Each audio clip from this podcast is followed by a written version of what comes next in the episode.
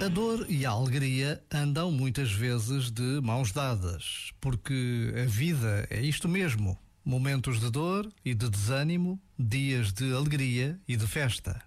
Ninguém consegue passar pela vida sem sofrimento. E quantas vezes não somos surpreendidos pela alegria que encontramos no meio da pobreza ou da doença? Realmente, o que importa é a forma como encaramos a vida o que fazemos em cada dia que passa. Por vezes, basta a pausa de um minuto para pedirmos a Deus que nos ajude a enfrentar da melhor forma que formos capazes cada dia que vivemos. Este momento está disponível em podcast no site e na app.